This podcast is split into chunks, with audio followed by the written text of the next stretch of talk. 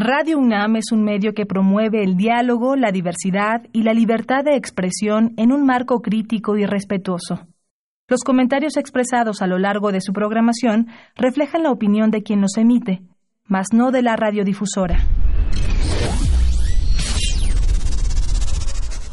Radio UNAM y la Facultad de Ingeniería presentan Ingeniería en Marcha Divulgación del conocimiento. Innovaciones tecnológicas. Investigación en ingeniería. Y cultura.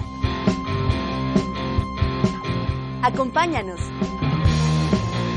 Esto es Ingeniería en Marcha.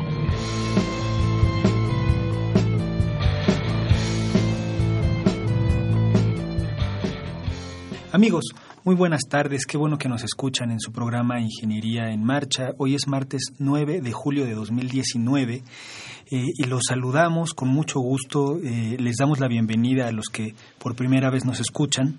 Agradecemos su preferencia. Soy Rodrigo Sepúlveda y los invito, como todos los martes, a que estén en contacto, que estén cercanos a nosotros.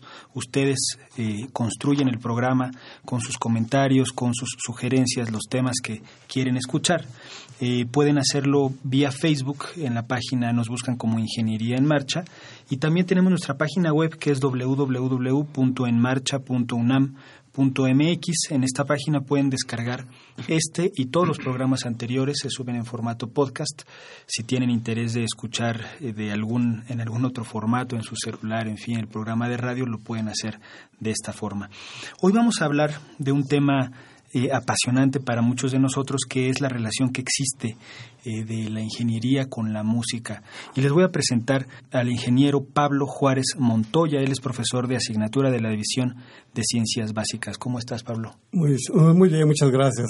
Bienvenido al programa. invitación. Bienvenido al programa. Y también está con nosotros Adrián Ricardes. Él es egresado de nuestra facultad. ¿Cómo estás, Adrián? Hola, buenas tardes. Estoy muy bien y gracias por la invitación. Estoy muy agradecido de estar aquí para poder platicar. Al contrario, Inge, muchas gracias por estar aquí, por aceptar la invitación y por compartirnos un poco de esta relación que tienen de la ingeniería y la música, que a lo mejor de primera instancia no a todo mundo se le hace inmediata esta relación, pero con esta plática yo creo que vamos a poder vislumbrar muchos de los aspectos y que pues eh, son innegables, ¿no? Que es esta relación tan cercana y este vector a lo mejor que son las matemáticas, las relaciones que hay entre notas, entre intervalos, tiempos, en fin, que, nos da una idea muy clara de por qué sentimos cierto, cierta atracción hacia este ámbito. Vamos a platicar un poco a lo mejor de, eh, de, de, esta, de estos fundamentos, ¿no? De por qué existe esta relación pues histórica, ¿no? De las matemáticas, de la música y luego de la conjunción, de la aplicación de las matemáticas, que es la ingeniería. No sé si quieres empezar, Pablo. Ok, sí, muchas gracias. Muchas gracias por esto. Pues sí, ha sido una inquietud, como tú dices, comparto esa idea de que pues la música ha estado a lo largo de lo que es este, la historia de la humanidad como tal, ¿no? Y pues nosotros nos dedicamos a la ingeniería y nuestra formación matemática pues nos obliga tal vez y un poco por gusto y la inquietud personal por la música, ¿no? Compartimos esa pasión por la música. Y pues bueno, sí, valdría la pena aquí comentar, por ejemplo, de que eh, eh, hay muestras, hay hallazgos de, eh, por ejemplo, en el sur de Alemania, se encontró este el vestigio de una flauta construida con huesos de ave y marfil de mamut. Esto más o menos eh, tiene una antigüedad entre 42 mil a 43 mil años. O sea, estamos hablando de que, bueno, ya para ese entonces, este, pues ya hay muestras de que el ser humano hacía intentos por construir algún instrumento para producir sonidos que eran armónicos, que eran agradables al oído, ¿no? Claro. Y pues con todo esto, bueno, pues hablando también un poco con esa parte de lo que es la línea del tiempo, Podríamos hablar que eh, pensamiento abstracto para poder eh, mostrar el concepto de número, cantidad, porque está ligada a la música con la parte de los números, pues hay vestigios también por ahí, eh, unos huesos, estos se encuentran, este, se encontraron en la República Democrática del Congo a donde en los años 60 más o menos, un arqueólogo que encontró por ahí este, un hueso en el cual hay unas muescas que van, que tratan precisamente sobre grupos, grupos de números. Lo que trataba de representar, pues no sabemos qué sea, pero lo que es muy claro es de que el concepto de grupo, el concepto de número, de cantidad, ahí está presente entonces, eh, esto pues mm, eh, se encontró este, ahí al, eh, cerca de, del Congo y actualmente es un, este, las muestras se encuentran en el Museo Nacional de, de Ciencias Naturales de Bélgica. Y pues esto, eh, platicando un poquito más para darle este, este contexto, eh, eh, aparece en los griegos con Pitágoras. Pitágoras sabemos que él nace en el año 569 al 475 antes de nuestra era. Y es importante mencionar a Pitágoras porque él probablemente sea el que le da la base matemática a esta parte de lo que es los números. Actualmente ahora, pues bueno, como músicos sabemos que hay unas proporciones en cuanto a la forma de producir los sonidos. Hablamos de, octavas, hablamos de, medios tonos, semitonos, en fin.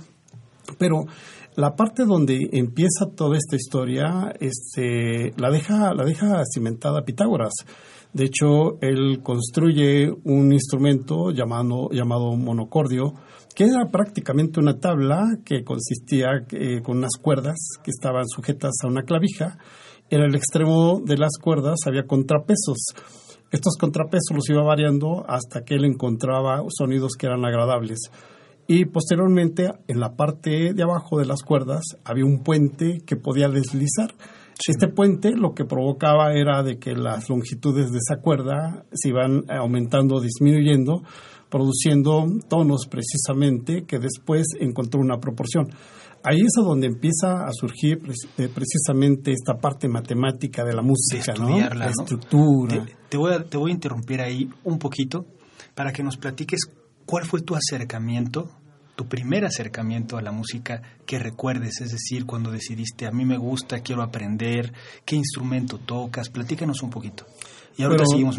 No, me, no, no, voy a quitar el dedo del renglón porque lo dejaste justo donde quería empezar a entrevistarte. Sí, mira, Rodrigo, eh, como sabes, compartimos esa pasión por la música. En algún momento lo hemos platicado y hemos este, platicado un buen rato sobre esta parte de la música.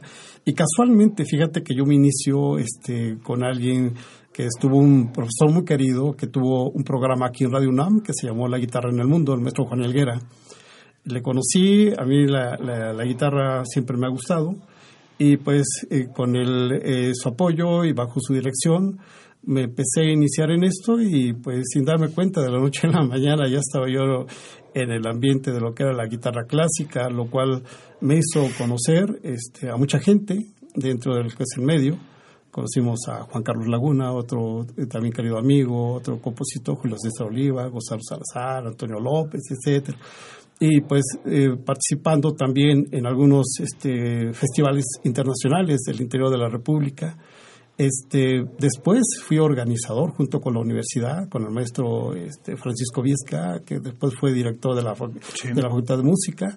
Este, organizamos la primera Semana Internacional de la Guitarra, trajimos este, guitarristas de muchas partes del mundo, Francia, Alemania, este, de México logramos congregar a la mayor parte de las escuelas y pues esa fue al menos eh, es un detonante. Claro. Después de esto, bueno, tuve la oportunidad de, bajo la, la, sugerencia del maestro Liera, salí del país, me fui a hacer cursos a Cuba y tuve la fortuna de tomar cursos con Leo Brauer. Entonces, este, estuve ahí, conocí a muchos, a David Russell, lo conocí, tomé clases con David Russell, con Marruecos.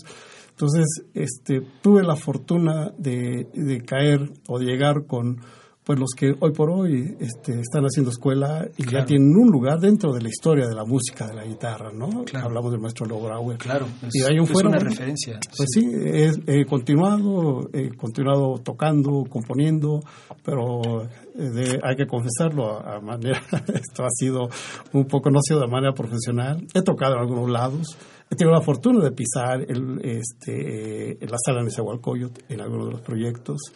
Esta es una experiencia inolvidable como músico. y pues bueno, el compartir y hablar con, eh, con la gente que está haciendo escuela y que está creando en este momento es algo muy especial, mucho, muy especial. Claro. Adrián, platícanos tú ahora, ¿cómo te acercaste a la música? ¿Cuál fue tu acercamiento? ¿A partir de qué edad tocas? En fin, ¿qué instrumentos tocas? Ok, bueno, mi primer acercamiento eh, fue aproximadamente como a los ocho años, siete años.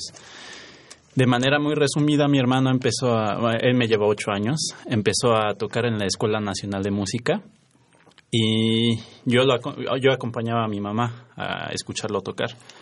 Yo siempre estaba dormido. es una historia un poco graciosa porque pues, me gustaba mucho dormir, hoy en día todavía. este, pero mientras lo escuchaba, hubo un momento en donde me agradó mucho esa armonía, ese, ese sonido de las cuerdas, de las percusiones, del piano, de la guitarra, del violín. Me arrullaba, pero a la vez también despertaba algo en mí. Y un día me acerqué a mi mamá y le dije, quiero, quiero estudiar música. Entonces, bueno, es, es una historia un poco larga, pero así resumiéndola también, este, tuve unos pequeños problemas para entrar a la Nacional de Música porque era muy demandada, sigue siendo muy demandada, estaba muy difícil entrar. Entonces, a la hora de presentar, digamos, el proyecto, la audición, por así decirlo, sí logré ser de los que pasaron ese examen. Solamente que ahí hubo problemas burocráticos y, y bueno, entre otras cosas, y no me pude quedar. Sin embargo, eh, le agradezco a mi mamá que me haya apoyado mucho en eso porque se movió, vio qué es lo que sucedió, por qué no pasé cuando vio que tocaba mejor que muchos niños que estaban ya aceptados y resulta que hubo un malentendido, ¿no? Entonces eh, pude entrar a la Nacional de Música, estudié solfeo, conjunto coral y piano y fui aprendiendo, fui aprendiendo, me gustó más y más la música eh, estuve ahí ocho años y posteriormente empecé pues, con el sueño joven, ¿no? Quiero hacer mi propia banda.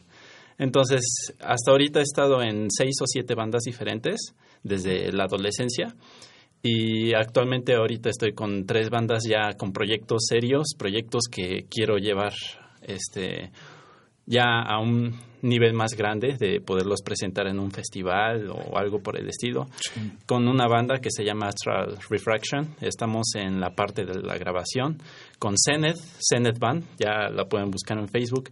Estamos precisamente en la parte de ensamble de todo el concepto. Ya ahorita queremos hacer un teaser para poderlo lanzar a Facebook y a todos los medios digitales.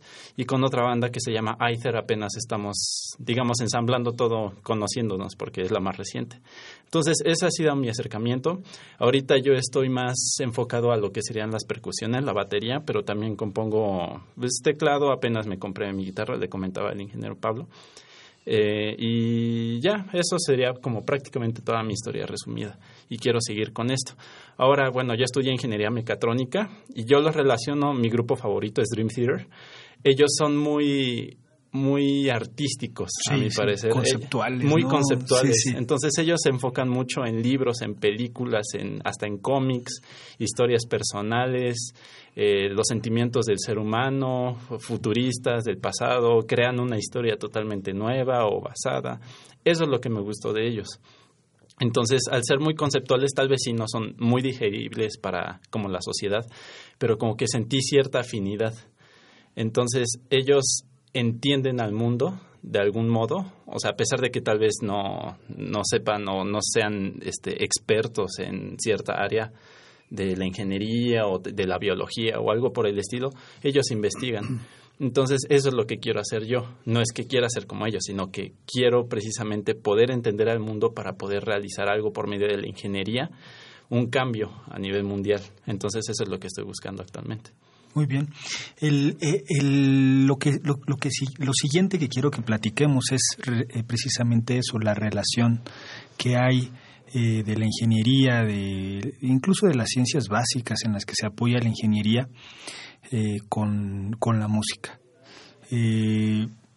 sabemos, unos más, otros menos, pero sabemos que, que, pues sí, que las notas musicales tienen que ocupar un lugar eh, y una altura, ¿no? Digamos, un lugar en el tiempo y una altura determinada para, para sonar bien, ¿no? Que, que, que a final de cuentas todo se reduce a eso, ¿no? O sea, hacer música es simplemente sentirse bien y, y hacer sentir bien al de enfrente, ¿no?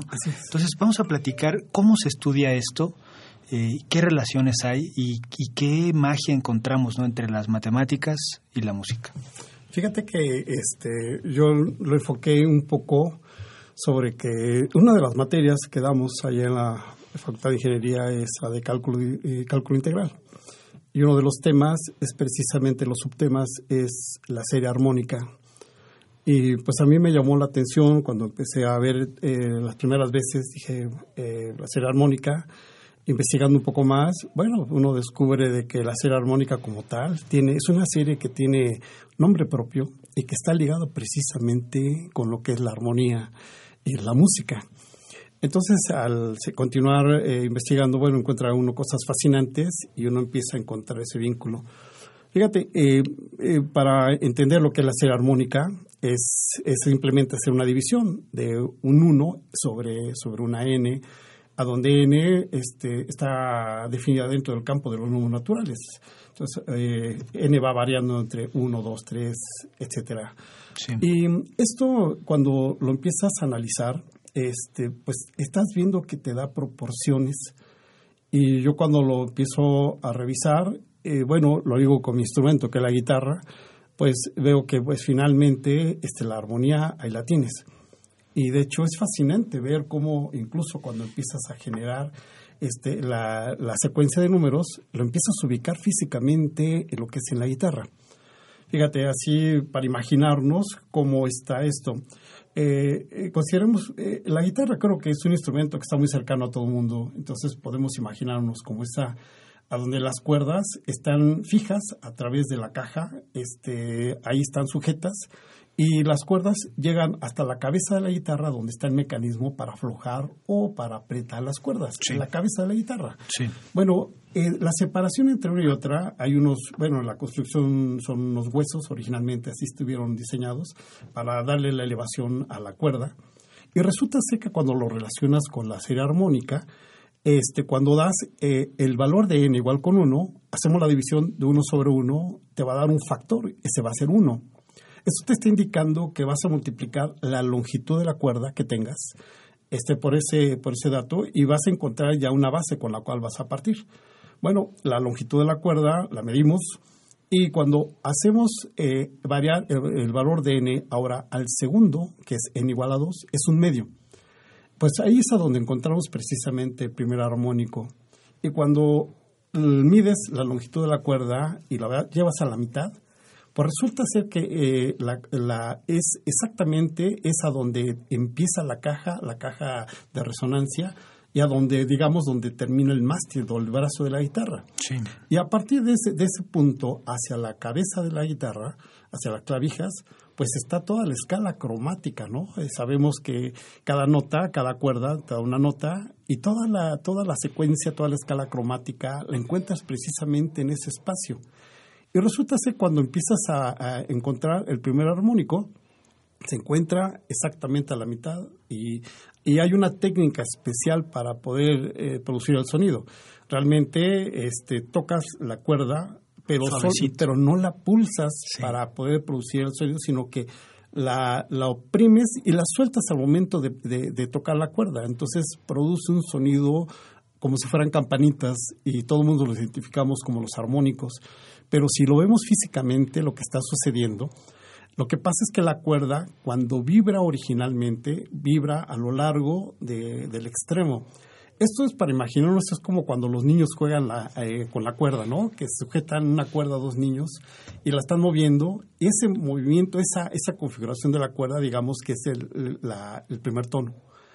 Posteriormente, lo partes a la mitad, perdón, la cuerda lo que, lo que provoca es una, es una curva que nosotros le llamamos, este, eh, es una curva que tiene dos concavidades. Y a donde está el armónico está precisamente el punto de inflexión. Es, es decir, a donde cambia la configuración de la forma de vibrar de la cuerda. Y esto, si lo ubicamos con las demás secuencias, resulta ser de que vas construyendo a la guitarra y vas encontrando de que las, los trastes de la guitarra están construidos en base a estos armónicos Físicamente es interesante el, problema porque la cuerda al momento de pulsarla, si pudiéramos tomar la fotografía de la forma como se está moviendo, estás viendo físicamente cómo altera, es una onda mecánica, ¿no? Que altera este, el aire que está cerca y nosotros escuchamos ese sonido gracias a esa alteración. Pero la parte física, como para poder estudiarla, eh, eh, nos habla de que la guitarra finalmente es una membrana, es una membrana que te va a amplificar el sonido y la caja sirve como una caja de resonancia. Pero el fenómeno físico como tal es bien interesante y ver que la serie armónica la ves perfectamente definida, lo que es a lo largo de la, de la, del cuerpo de la guitarra. Claro, en, en, una cuerda a lo mejor es muy claro, ¿no? No lo podemos imaginar, pero también existen armónicos en prácticamente cualquier superficie que emita sonido. Por ejemplo, en la batería. Sí, de hecho la, la, batería también puede afinarse, tiene tonos, tiene estas vibraciones en los que serían los parches. Pablo, una, bueno, una pregunta, ya sé que tú lo sabes, pero por ejemplo, ¿qué diferencia hay precisamente en estos armónicos? O sea, ¿qué diferencia hay cuando estamos en un cuarto lleno de humo, por ejemplo, a tocar la guitarra en la luna? ¿Por qué no se escucharían igual? Pero sabemos que el sonido, para empezar, es, es una onda mecánica y como onda mecánica necesitas un medio para propagarse, a diferencia de las ondas electromagnéticas que no necesitan un medio. Que sería la luz, ¿no? Así es, exacto. Y pues bueno, estas, todas estas ondas mecánicas, el sonido necesita forzosamente un medio. Y por ejemplo, no necesariamente tiene que ser el aire, también puede ser este pues cualquier cuerpo. Por ejemplo, en la mesa donde estamos simplemente al momento de golpear, si acercamos el oído al extremo, podemos escuchar ese, ese golpeteo y la, la vibración viaja a lo largo de toda la mesa. De hecho, de forma más eficiente, ¿no? O sea, mientras más sólido o más moléculas tenga el medio, mucha mayor más, más, más eficiente viaja el, esta energía. Y fíjate que es interesante esta parte porque, por ejemplo, pues yo soy ingeniero civil. Pasamos apenas en el mes de septiembre del año pasado, eh, tuvimos un evento terrible con los sismos del día 19. Y pues bueno, finalmente el sismo es eso, es una onda que viaja a lo largo de todo lo que es la masa del suelo. Y eso pues nos afecta independientemente de nuestra actividad a todo el mundo, ¿no? Y entonces el fenómeno hay que entenderlo. Pero sí, la onda mecánica este, necesita un medio para poderse propagar. Y luego construyendo la ciudad en, un, una, gelatinota. Una gelatinota, pues. sí, sí, sí. Eh, lo que hemos visto, y, y, todo mundo seguramente alguna vez lo ha hecho, este, este famoso con una copa o un, o un vaso, ah, ¿no? Provocar ese sonido. Ese sonido es el armónico. ¿Por qué cambia cuando lo llenamos o lo vaciamos? ¿Nos puedes explicar un poco eso que, estamos, que escuchamos de niños que vemos en la tele, que, que todo el mundo lo intentamos, ¿no? O sea, lo vemos y lo queremos replicar y, eh, y, a veces lo logramos, a veces no, depende de mucho de la configuración del vidrio, de la forma del, del recipiente, en fin.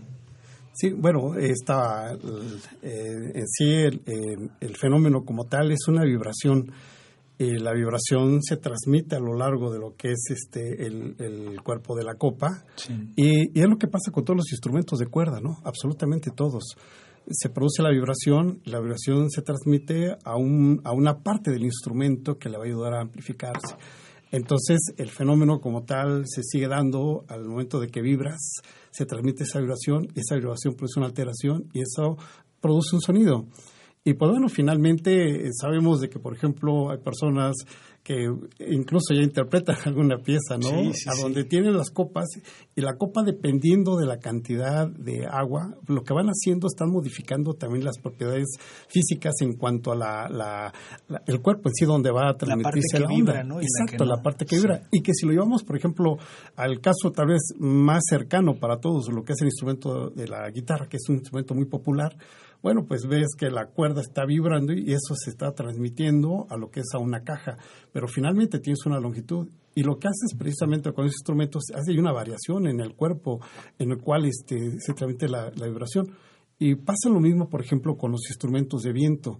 Las flautas, por ejemplo, lo que tienes es una columna de aire que vas moviendo conforme vas tapando los orificios del instrumento, vas produciendo, estás alterando precisamente esa longitud de, de, cuerpo, de, de, volumen de aire, lo cual te produce un sonido diferente. Y la explicación es un poco va por ahí.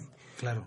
A mí me gustaría hacer un pequeño paréntesis, digamos como un, dato curioso que sucedió hace, bueno, no estoy muy seguro cuántos años, pero ya tiene sus años, no sé si 20, 30.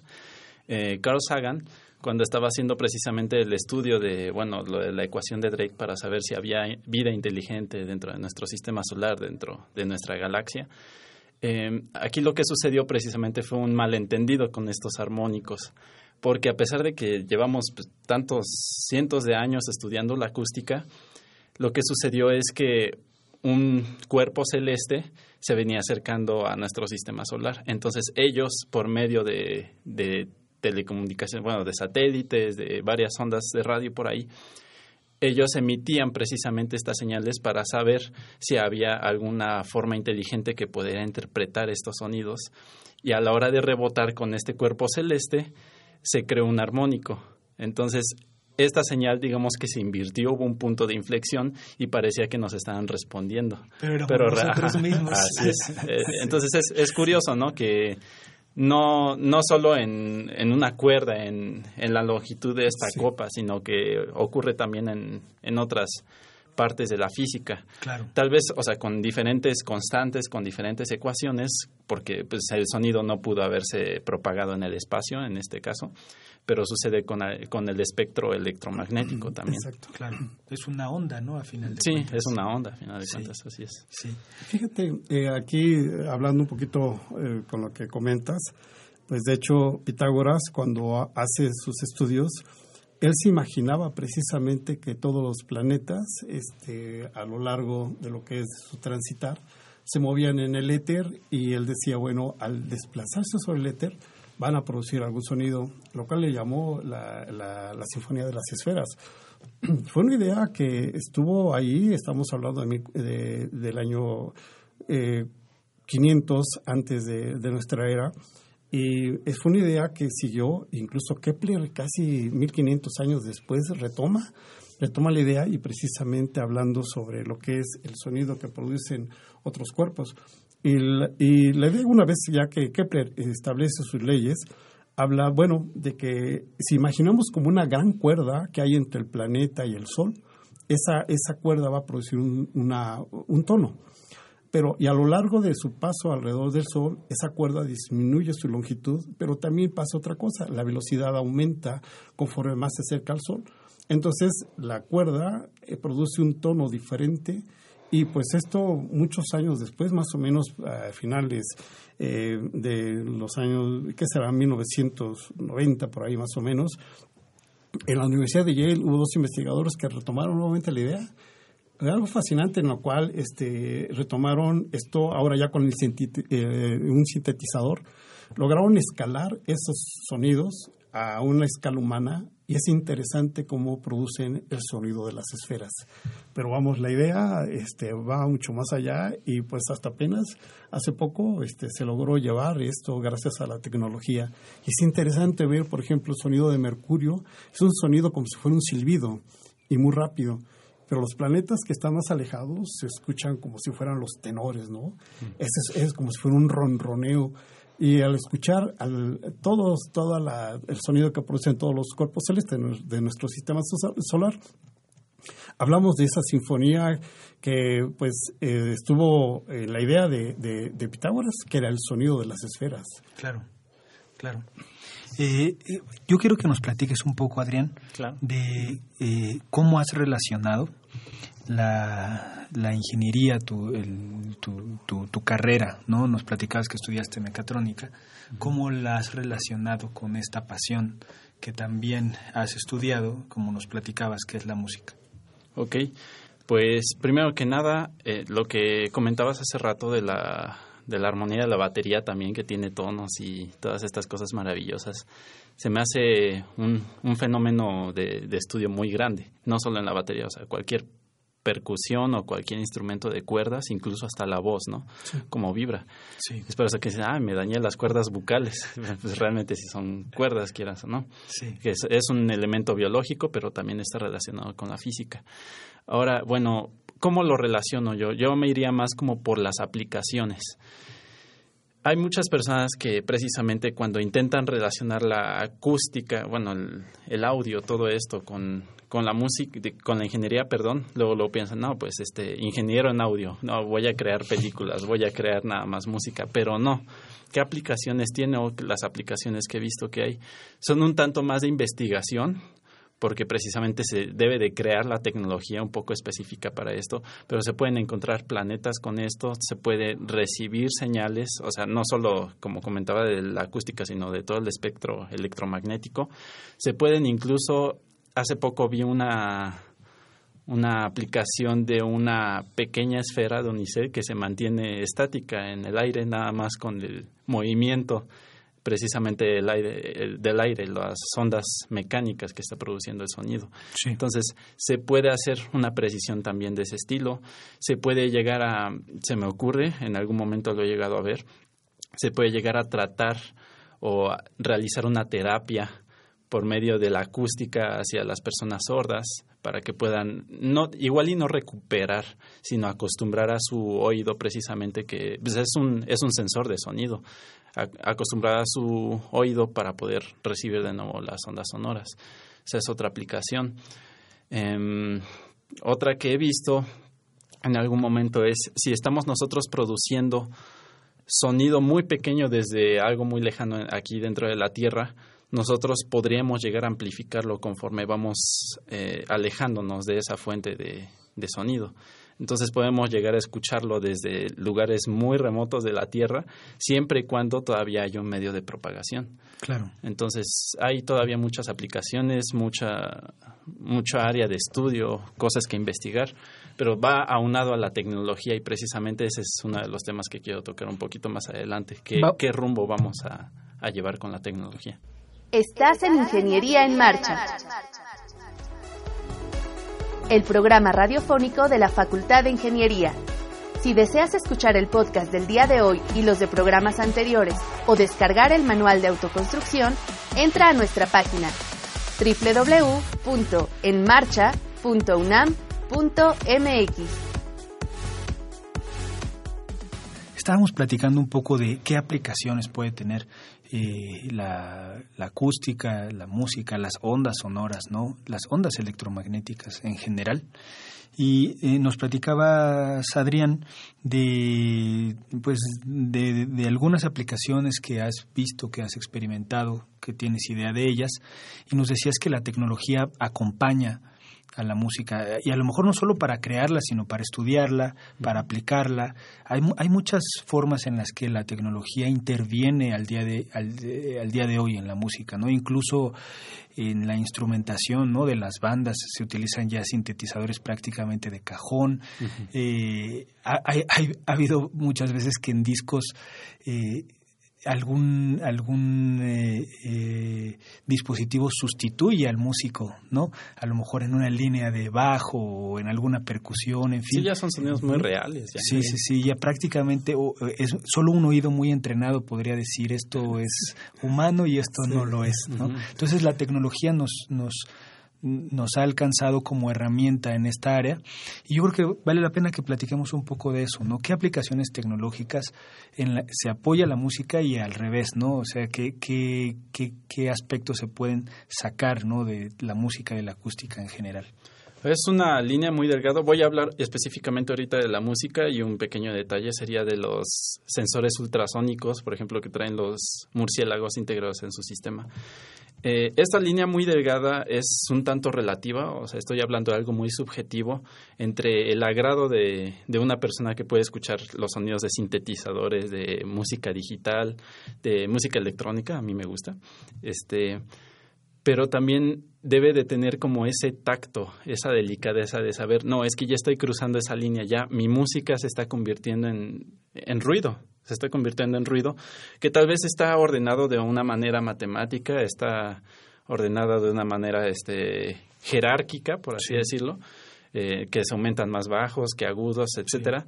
Pero como dices, hay ciertos sonidos que tal vez nada más un oído muy entrenado podría, podría diferenciar y hay ciertas melodías, ciertas canciones que también están enfocadas a prácticamente no tener ningún instrumento que pueda interpretar el ser humano, tal vez más que solo la voz y tenga un fondo de acompañamiento.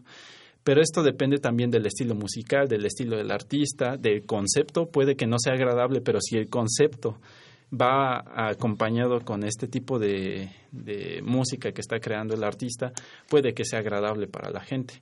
Hoy en día estamos viendo eso, eh, o sea, no quiero decir eh, nombres de artistas para no meterme problemas, pero hay ciertos artistas que ahorita ya realmente no hacen un esfuerzo, no hacen como toda esta carrera técnica como antes hacía Mozart, Beethoven, todos ellos, todos estos conocimientos ya no los tienen, ya no son necesarios.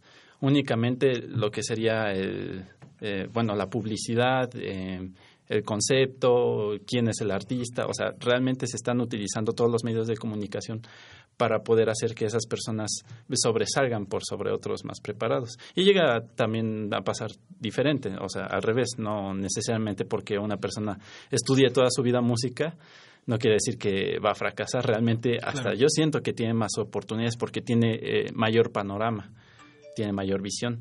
Entonces, retomando ya nada más para terminar, esa línea delgada siento que es eh, algo subjetivo, algo que sienten las personas cuando lo escuchan o incluso cuando lo estás creando, generalmente se enfocan en los sentimientos, en una historia, en, en una inspiración.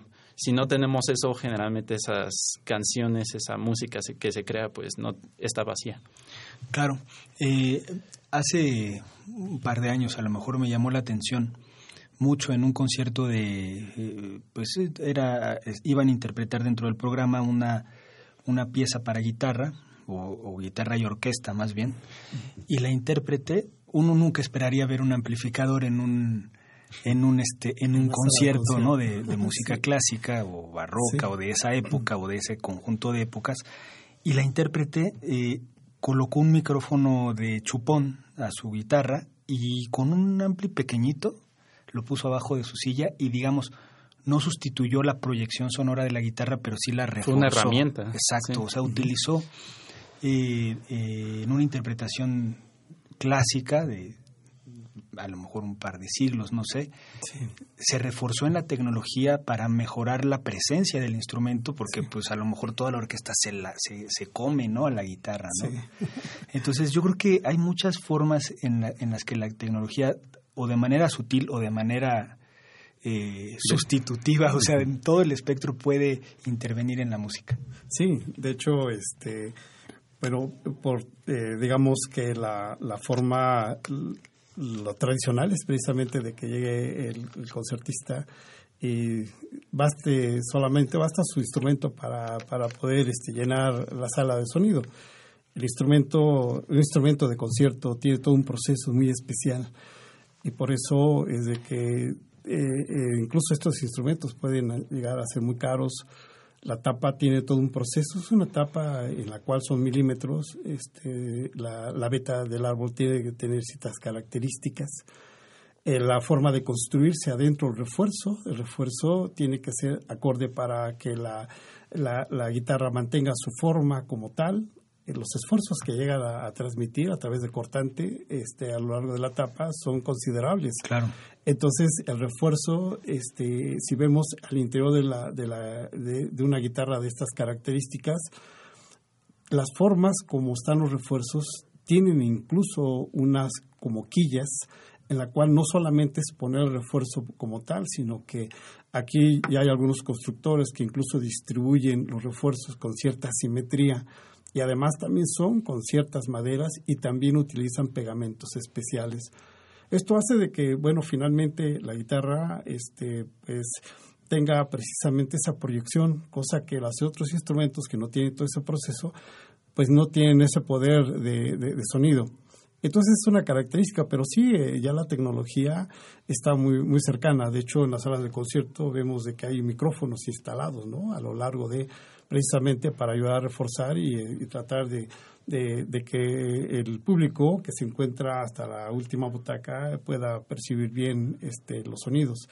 De hecho, eh, eh, precisamente la sala de Nezahualcóyotl, si lo recordamos, en la parte del techo tiene unas láminas que son unos reflectores, son, fueron diseñados muy estéticos, pero eh, la forma que tiene, el material que tiene, son precisamente para que las ondas reboten y puedan llegar este, con mucha claridad. ¿no? Exacto, se distribuyen a lo largo de toda la sala. de hecho, la sala en esa está ranqueada, eh, está muy bien ranqueada, ¿no?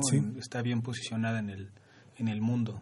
en y, cuestión acústica. ¿no? Sí, y puedes escuchar este sonidos así de muy poca intensidad y alcanzas a percibirlos, lo que es estando hasta el fondo de, de la sala. O sea, toda esta parte de lo que es el estudio de la acústica este, de una sala es, es realmente todo un proceso para evitar la reverberancia, incluso aquí en la misma sala de, de, grabación, bueno, las paredes cumplen con ciertas características precisamente para tratar de evitar, de controlar mejor el sonido, ¿no? Claro. Toda la tecnología, sí, afortunadamente cada vez ofrece más posibilidades, ¿no? Sí, sí aquí hace, hace bastante calor. Oye, Adrián, nos platicabas fuera del aire que tienes algunos proyectos que has emprendido eh, después de salir de la carrera, después de terminar tus, tus asignaturas y demás. También nos platicabas que eras fan eh, de Dream Theater, una banda de, de rock eh, entre progresivo, metaloide, más o menos. Ahí es difícil clasificarlos, pero sí es una banda que nos agrada a muchos que somos seguidores de la música. Eh, platícanos un poquito, porque nos, nos estabas ahí platicando que, tuviste contacto, pudiste conocerlos. Ok. Eh, bueno, de la, de la Facultad de Ingeniería, yo ya pude egresar afortunadamente. Eh, yo estuve en el Club de Robótica de la Facultad de Ingeniería. Estuve concursando ahí en varios torneos de robótica que fue en Estados Unidos, en Monterrey, en Oaxaca, en el mismo Estado de México, incluso ahí en la facultad. Y eso me dio mucha experiencia a nivel, más que nada, trato con personas y a nivel técnico. Sí. Es algo que realmente no, no aprendí en ninguna materia. Eh, tal vez no es que fuera necesario aprenderla en alguna materia, es algo que yo busqué, como algunos otros chicos que están ahí actualmente activos. Y ya que terminé la carrera, me di cuenta que pues quería hacer otras cosas que no había tenido tiempo, porque como sabemos, pues la carrera, si queremos salir bien, pues consume mucho tiempo, la verdad, muchas ojeras y lágrimas y muchas cosas, sí, hay que trabajar. Sinceramente, sí, ingeniería para mí es, es muy padre, pero la verdad sí es muy pesada, hay que echarle mucho coco. Eh, es, es como ir al gimnasio, o sea, también si dejas de ir un día, de repente ya o se te olvidó, te saturaste, o se te olvidan las cosas, ¿no? Sí. Entonces, bueno, salí ahí de la Facultad de Ingeniería y dije, me quiero dedicar un poco más a la música.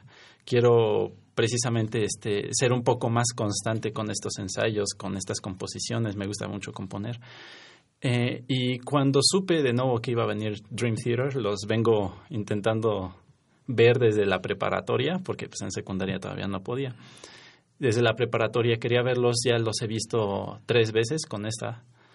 Y yo quise realizar un proyecto para ellos, todavía no sabía qué, sabía que iban a sacar un nuevo disco. Entonces de repente el disco aparece una calavera sostenida tipo Shakespeare con una mano robótica y digo, ah, ¿qué es esto? No, de aquí soy, ¿no? Sé, sé crear cosas así de robótica, sistemas mecatrónicos, pues les voy a crear una mano robótica.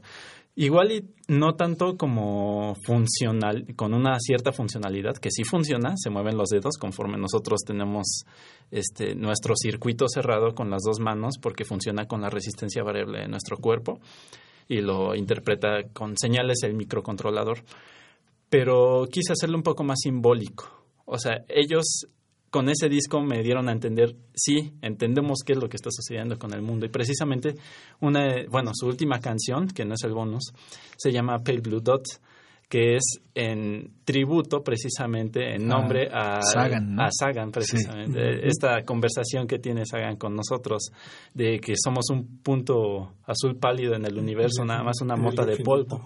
Entonces se va acercando y habla acerca de todas las personas que han vivido ahí, todos los seres amados, todos los emperadores, virreyes, asesinos, padres, niños, todos, todos ellos han estado nada más bueno, los que conocemos por ahora en esta tierra.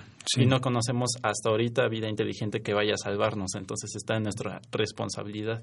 Cuando vi, bueno, cuando escuché esa canción, vi el álbum, entendí el concepto, dije, tengo que enseñárselos, tengo que decirles de algún modo que hay personas que tal vez no han estudiado toda su vida música, pero están intentando cambiar al mundo de alguna u otra forma por medio de la ingeniería, por ejemplo. Entonces, para mí eso fue un compromiso con ellos, conmigo mismo, con mis padres, con, con la facultad también de decir qué, qué rumbo está tomando la tecnología. Sí lo estamos utilizando, por ejemplo, los micrófonos que tenemos aquí ahorita, pues son herramientas, ¿no? Pero ya eh, llevándolo a algo más profundo, a algo más a futuro, hay muchas personas que dicen que la inteligencia artificial, por ejemplo, que la robótica, que en las redes neuronales pueden llegar a ser un peligro. Pero ¿qué tan peligro? Primero nos deberíamos de preocupar por otras cosas. Es, un análisis muy profundo porque tenemos que tomar en cuenta, o sea, no podemos resolver el hambre del mundo porque es como una reacción en cadena. Si si nos preocupamos nada más por nosotros mismos de que no haya muertes, de que sea el mejor país del mundo, de esto, o del otro, crece la población. Y esta población, pues, ¿qué es lo que sucede? Se acaba más recursos, crea más contaminación, eh, hay más calentamiento global. Y también si atacamos únicamente como que el calentamiento global sin preocuparnos por nosotros, hay muchas muertes. Entonces es, es un tema muy delicado que requiere mucha conciencia tiene que ser tratado por expertos, por personas que sepan de, no solo de un tema o de su propia carrera o solo de comunicación de, o, un solo ingeniero que no le interese nada de arte, ¿no? Entonces, este, esto fue mi acercamiento con Dream, los conocí, y, o sea, fue una experiencia muy grande porque el, guitarrista, eh, este, John Petrucci, mm. el jefe de la banda, pues le sorprendió mucho la mano robótica. Entonces me la firmó y nos tomamos unas fotos y fue grandioso. Fue una persecución muy padre con mi novia y otro amigo. Entonces, este, pues eso fue, esa fue mi experiencia. ¿Qué le, le, enseñaste la, el brazo funcionando? ¿O cómo, los topaste? fue muy gracioso porque en el aeropuerto pues los perseguimos, pero estaban un poco fatigados, estaban cansados por todo el viaje y aparte pues la contaminación que estamos viviendo hoy en día. Entonces, este, intenté acercarme, pero no pude demasiado porque ya se tenían que ir les enseñé la mano robótica y se, sorprendieron, pero como que no entendían si era un regalo o se las quería enseñar o quería que la firmaran. Entonces ya ellos se fueron al hotel, gracias a mi novia que me pudo ayudar precisamente en perseguirlos porque ella tenía información. Este, pues fuimos al hotel ahí todos acosadores y nos estaban corriendo, el, el, gerente ahí nos estaba corriendo porque vio la mano robótica y dijo, no, pues que, que esa es, una bomba o, qué, ¿no? Porque sí, la verdad sí se ve un poco impresionante, ¿no? Entonces ella les llevaba una traducción, otro amigo le, le, había, le había ayudado y afortunadamente, desafortunadamente, ellos tuvieron por ahí un pequeñito problema con el hotel y gracias a eso pudieron bajar y ahí los, los interceptamos. Entonces yo me acerqué y le dije a Petrucci, oye, por favor, bueno, en inglés, ¿no? Oye, por favor, necesito que, necesito enseñarte esto, nada más cinco minutos. Ya lo viste, ya me conoces, nada más cinco minutos y me voy, no te voy a molestar.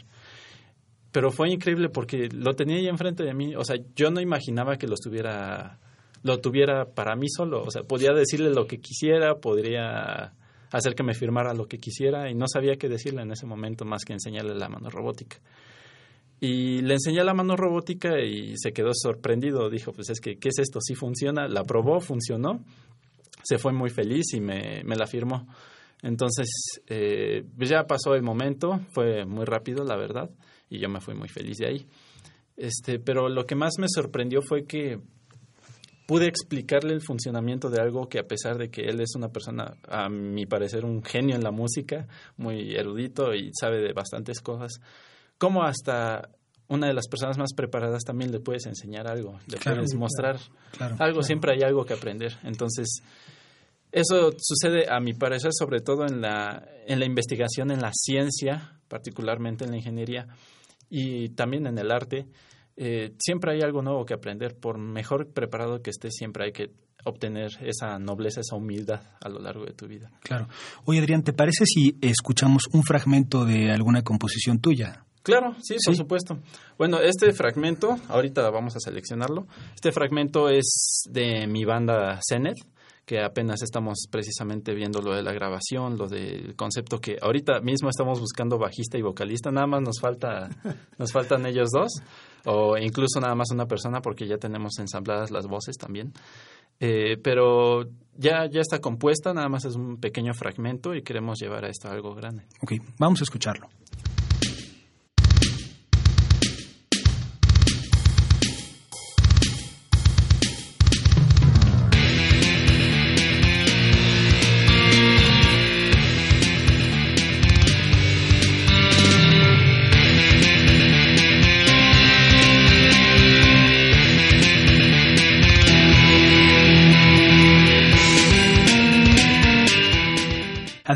Platícanos cómo se llama lo que acabamos de escuchar y ¿Y cuál es el fondo? ¿Qué tratas de decir, de expresar con esta composición? Esta composición se llama The Loxoceles. Loxoceles es el nombre científico de la araña violinista, precisamente. Es, es un concepto muy padre porque nos estamos basando en este, en este personaje que queremos hacer una mujer, no una mujer araña, sino una mujer personificada de araña que trata de resolver los problemas de los demás, por así decirlo, pero es, o sea, no es una mujer materializada, sino que está dentro de nosotros. Entonces, con cada pecado capital, por así decirlo, que nosotros vamos adquiriendo a lo largo de nuestra vida, y que lo ejecutamos ya sea con, bueno, yo no tengo hijos por el momento, pero con familiares, con nuestros hijos, con padres, con amigos, que lastimamos a un ser querido o incluso tratamos temas de abandono. ¿Qué es lo que hace esta mujer? ¿Cómo ayuda a esas personas? Pero a la vez toma un papel de, de verdugo, de justiciera. Entonces, ese es el concepto que queremos tratar con Deloxoceles. Muy bien, muy padre. Pablo, quería preguntarte, eh, tú eres profesor de la Facultad de Ingeniería y además particularmente de Ciencias Básicas, lo que implica necesariamente que tienes un chorro de alumnos. un chorro, porque los grupos son muy grandes, ¿no? En, estos, en estos eh, primeros semestres de nuestra facultad. ¿Has tenido oportunidad de intercambiar y de conocer eh, estudiantes que, que sepan eh, eh, ejecutar algún instrumento, que sepan de música? ¿Has podido compartir eh, con el estudiantado esa, esa pasión por el arte musical? Sí, fíjate que la pregunta es bien interesante porque yo también me, en algún momento me senté yo este, un tanto extraño porque estaba yo incurriendo en un campo donde pues no era la ingeniería, era en la parte de lo que era el arte, como bien lo decía Adrián, es la parte del sentimiento, la parte de expresar eh, algo que a veces las palabras te faltan y a través de un acorde eh, resulta ser que lo puedes hacer. Es algo, solamente cuando tocas un instrumento sientes esa, esa magia. Y fíjate que, de hecho, en algunas ocasiones eh, yo veía de que, bueno, me sentía un poco, bueno, eso debe ser una afición solamente personal, pero no, resulta ser que en la facultad algo sucede, será nuestro perfil, no lo sé, pero hay mucha gente dedicada a la música y que además la toma de manera muy, muy seria. Este, eh, tenemos, eh, de hecho, tenemos un coro, un coro en la facultad. De eh, buen nivel. Ahorita no, no conozco otra institución que tenga una orquesta sinfónica. Nosotros la tenemos. Tenemos la Orquesta Sinfónica de Minería. Tenemos una, toda la infraestructura para poder este, tener una orquesta sinfónica y es una de las mejores este, sinfónicas que hay, hay en el país. Entonces, en nuestro gusto y nuestra pasión por la música, la compartimos, sí la comparto con mis alumnos, incluso con mis amigos. De hecho, en nuestras reuniones eh, resulta ser de que eh, no solamente uno toca un instrumento, sino alguien toca más. Tenemos una estudiantina que ha sido toda una tradición también, o sea, el gusto por la música está ahí. Y me he encontrado alumnos que sí tocan y estudian de manera formal. Casualmente, ahorita en este semestre tengo un alumno de nuevo ingreso, este es su segundo semestre, y está haciendo dos carreras, está llevando la carrera de música y está llevando la carrera de ingeniería.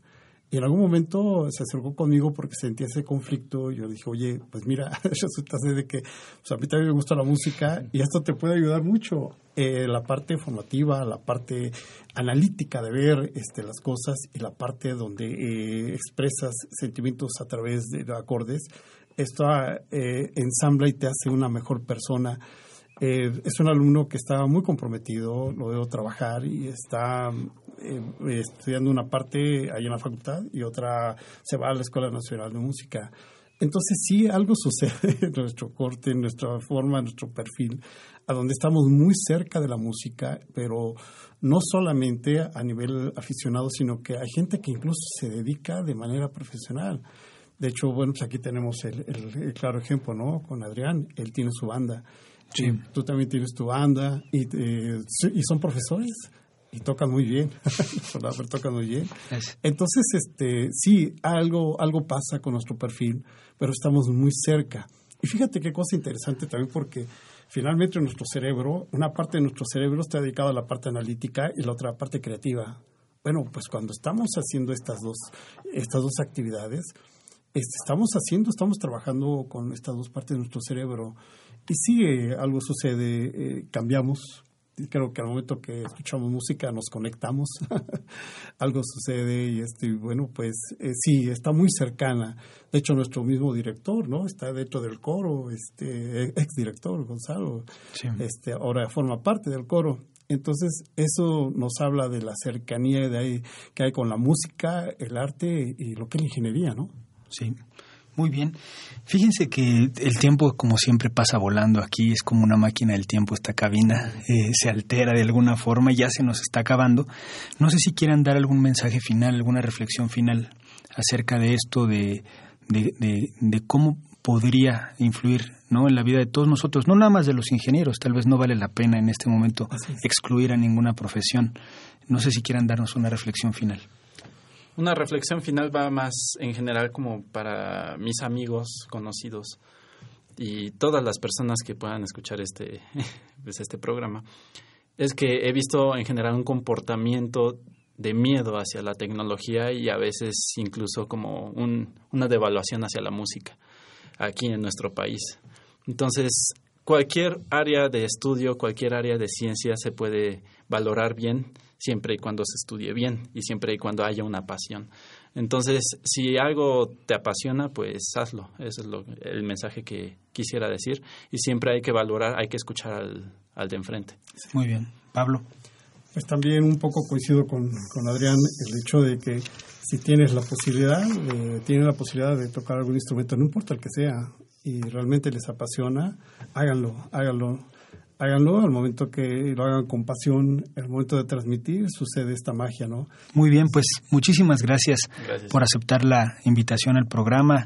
no nos vamos sin, sin dar los créditos del programa en la producción está Pedro Mateos, en las redes sociales Sandra Corona, en la coordinación de comunicación está María Eugenia Fernández, en la página web José Luis Camacho y en los controles técnicos Miguel Ángel Ferrini. Continúen disfrutando de la programación musical que Radio UNAM tiene para ustedes. Hasta pronto. Radio UNAM y la Facultad de Ingeniería presentaron Ingeniería en Marcha Divulgación del conocimiento. Innovaciones tecnológicas. Investigación en ingeniería. Y cultura. Ingeniería en marcha.